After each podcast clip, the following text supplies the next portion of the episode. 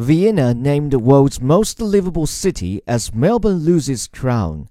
Vienna ends Australian city's winning streak due to downgraded threat of militant attacks and low crime rate.